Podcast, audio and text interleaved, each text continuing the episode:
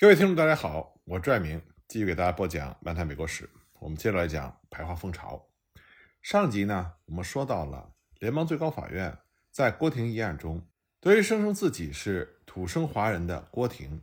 做出了他无法证明他是土生华人，因此无法进入美国的这样一个裁决。但这里呢，最高法院的判决是拒绝承认郭廷是土生华人，所以才拒绝他入境。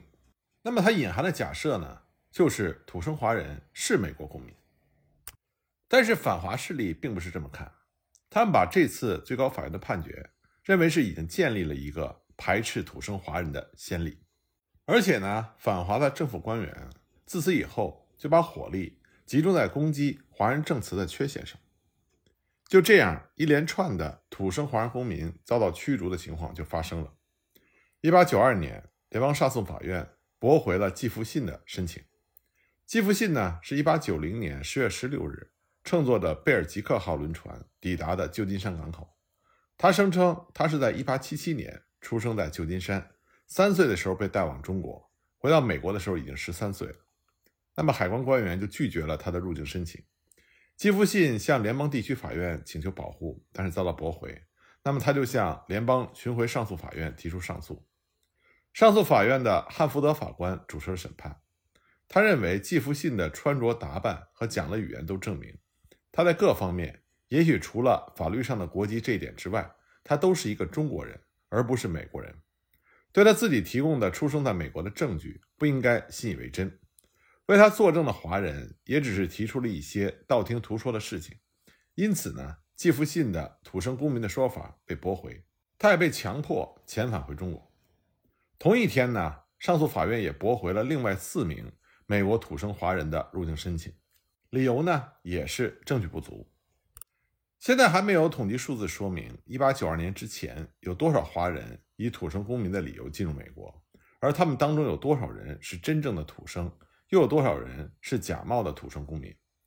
当时还存在着其他一些进入美国的方式，比如声称是回美劳工，但是证件丢失了；声称过境，但是入境之后又非法拘留的；声称是商人和旅游者。还有偷渡的，因此呢，估计以土生公民的方法进入美国的华人并不多，其中大多数应该还是真正的土生美国华人。而且最重要的一点，最高联邦法院宣判的这几个案子所涉及的华人呢，年龄都在十三岁左右，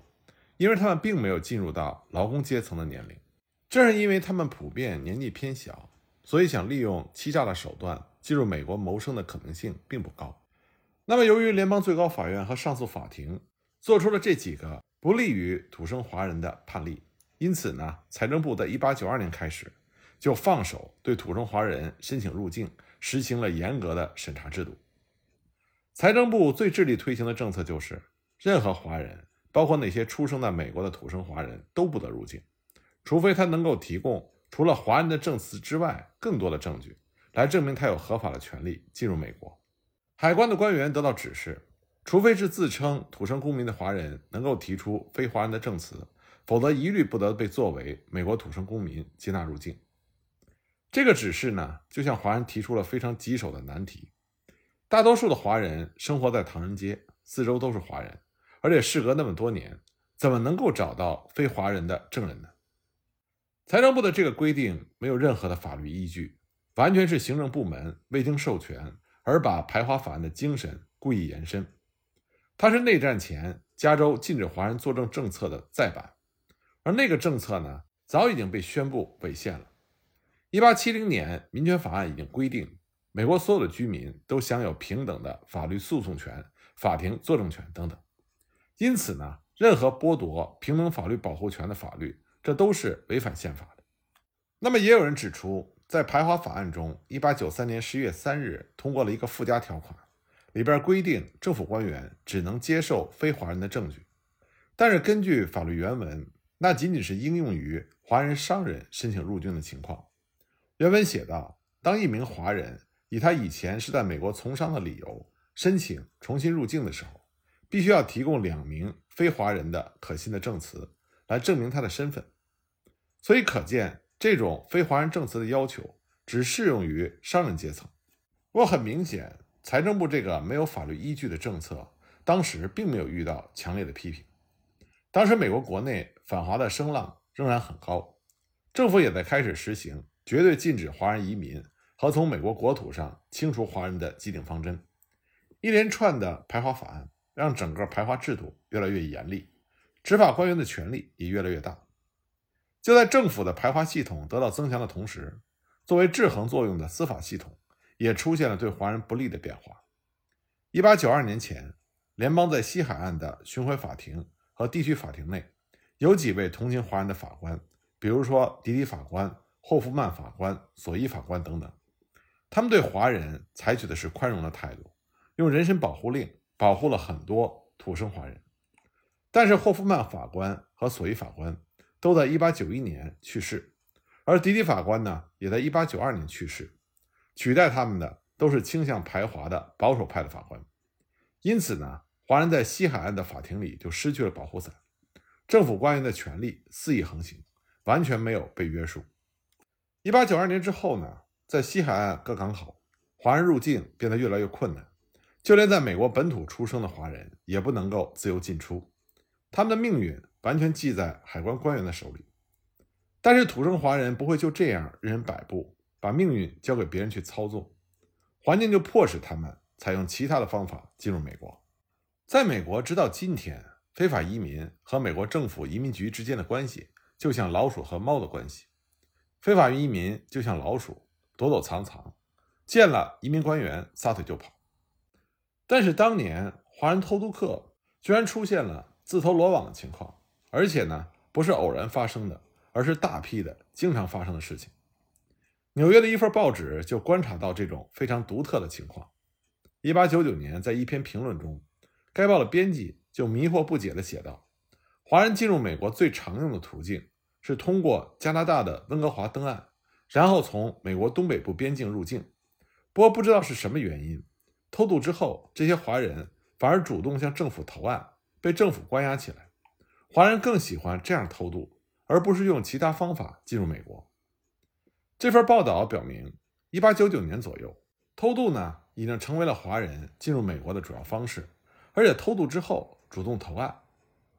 1888年之后，由于排华法案日趋的严密和严格，华人就迫不得已在美加边境以偷渡的方式进入美国。而美国政府呢，在1892年也建立了边境防偷渡体系。包括和加拿大的运输公司签订了不偷运华人的协议，加强边境巡逻，在边境口岸建立移民审查站，以及把所有非法进入美国的华人遣返中国的政策。但是，聪明的华人很快就发现了这个系统中的致命弱点，并且充分的加以利用。为了便于理解呢，我们先来看一下排华法案体系是如何运作的。排华法案对于华人有两种功能，一个呢。是对华人在边境口岸的海关申请入境时做的各种规定和限制，我们可以将它称之为入境申请。第二呢，是对已经在美国境内的非法居民的处理程序，我们可以称之为非法居民。这两种不同的情况，美国法律有不同的对待方式，而且在这两种情况中，根据具体某个人的身份，可以有不同的待遇。那么有什么样的不同待遇呢？首先。入境申请人是外国出生的，那么这些人申请入境的理由可以是多种多样。关键是他们要向海关官员提供证据，说明他们不是劳工，或是援助美国持有合法回美证件的劳工。由于他们是外国移民，还没有进入到美国境内，就不能享受美国法律的保护。因此呢，当时美国行政部门就有权最终决定拒绝或者是批准入境的申请，法院一般不能介入。另外一种情况呢，就是前面我们所提到的土生华人的回美申请，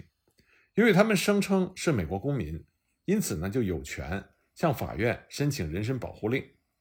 但是，1892年之后，西海岸的法官对于土生公民的案子采取了严厉的态度，使得这种情况大为减少。关于已经身在美国境内的非法移民的情况，由于他们是在美国境内被捕获，因此呢享有和美国其他居民一样的特权。包括人身自由权、上诉权等等。一八八八年九月十三日通过的法案明确规定，任何被发现为在美国非法居住的华人或是华人的后裔都可以被逮捕，任何代表政府的机构在经过宣誓程序提出控告并取得搜查证之后，都可以逮捕这些华人。在政府执法部门举行听证之后，如果被确认为在美国非法居住，他们将被从美国递解出境，回到他们原来的国家。但是，任何华人都会在被定为非法居民后十天内，向该地区的联邦地区法院提出上诉。所以呢，只要华人能够跨过边境进入到美国境内，就可以从入境申请变成非法居民，从而得到上诉的机会，增加成功的可能性。这个策略的关键就是边境地区的联邦地区法院的态度是如何的。一八九四年。华人偷渡的策略终于取得了突破性的进展。北部边境联邦法院的一连串的判决，向土生华人公民打开了大门，把政府执法部门置于束手无策的境地，几乎达到了十年的时间。最早的也是最重要的一个决定，是由费尔蒙特州联邦地区法院的郝亚维勒法官做出的。这位维勒法官呢，他对华人抱着同情的态度，对排华法案。则抱着不合作的态度，他坚持要按照法律的要求把华人遣返回加拿大，而不是中国。他也曾经对排华法案的条款做了宽松解释，让四名开洗衣店的华人都以商人的身份留在了美国。一八九五年呢，他做出了一个裁决，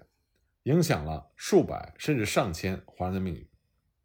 一八九五年五月十三日，一位名叫弘毅的华人，在福尔蒙特州被抓。被送到了驻扎在圣埃尔班市的美国特别检察官麦克翠克的办公室。弘毅呢，他就声称他是美国出生的华人，但是麦克翠克检察官认为他并没有足够的证据证明他是出生在美国的华人，因此呢，属于非法入境，要被遣送回中国。弘毅就向地区法院提出了上诉。维勒法官在听证之后，他认为弘毅已经建立了足够的证据，应该被承认为美国公民。所以就命令检察官立刻予以释放。一八九五年八月三十一日，另外一名叫做于公红的华人也在福尔蒙特被捕。他声称呢是出生在旧金山的土生华人，但是检察官乔治维因不予承认，坚持要将他遣返。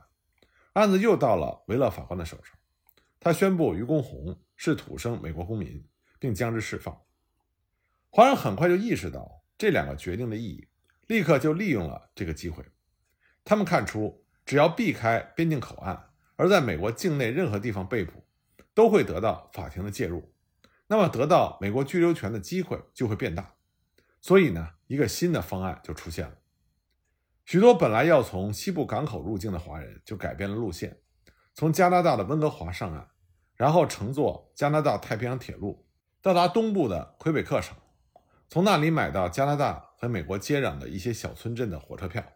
他们不能够买直接进入美国的火车票，因为他们过不了边境审查。因为呢，他们只是到加拿大与美国接壤的小村镇，是在加拿大境内旅行。加拿大铁路公司不用向美国申报这些华人的动向。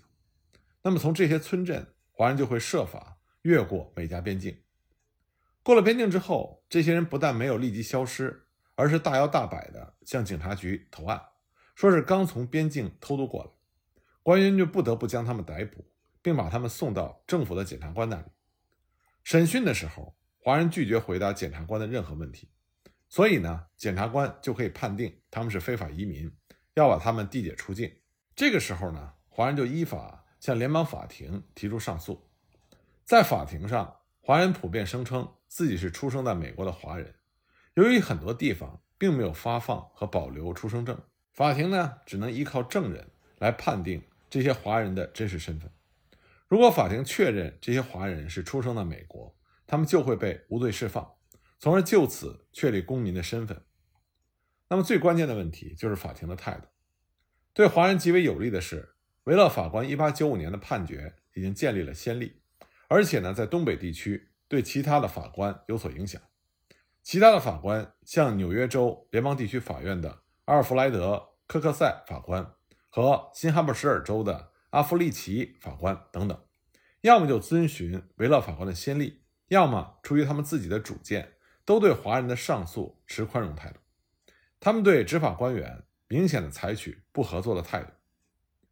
政府官员声称，所有这些华人都没有足够的证据来证明他们真的出生在美国，因为他们只能提供华人证词。而1893年排华法案规定，华人证词不能被接受成为证据。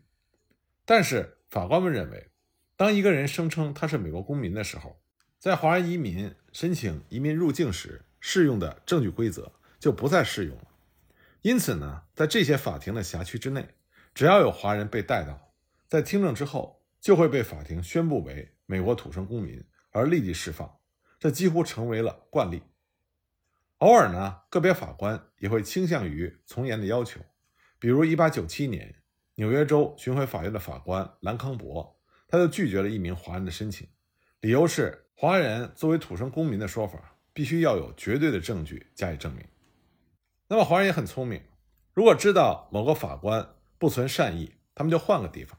找对华人友好的法官，于是呢，在一些开明的法院里，就出现了大量的土生华人的案件。访华势力也并不是没有想堵住这个漏洞。一八九四年有个法案，是国会对于排华法案的增补条款，其中就规定，在边境口岸，华人移民申请入境的时候，海关官员的决定是最终决定，只有财政部才能对这些决定进行审核，不能向法院上诉。那么法官们认为，这个规定只适用于移民申请入境，而不适用于牵扯到美国公民的案件。那么，由法官们作为保护伞，华人就开始放心大胆地偷渡入境。入境之后，主动地投案自首，而美国边境的执法机关也是无可奈何。那么，有人就会说，这是华人在钻美国法律的空子，是一种欺诈行为。但就像我们之前反复强调的。我们之所以要判断事情的对错，是为了确定牵扯于其中的各方的责任。那么各方的责任呢，又和各方的实力有很大的关系。也许在偷渡行为中，有不少华人是进行了欺诈，但是这件事情的根本原因是来自于美国政府和社会对华人的歧视。我们不能因为当时华人的落后，而把歧视的责任完全推到华人的身上。人类文明的进步，就是在于处于文明领先地位的人类，必须要勇于承担更多的责任，而不是沉迷于既得利益和权力的快感。所以呢，对于人类文明来说，一个民族、一个社会或者是一个国家，对另外一个种族、国家或者社会的歧视，这种错误的责任，更多是来自于歧视的施与方，而不是在于歧视的针对方，因为歧视。是一种主观意识，而不是客观存在。所以呢，歧视的责任主要是来自于产生歧视这种主观意识的一方。那么，美国的排华风潮正是典型的例子。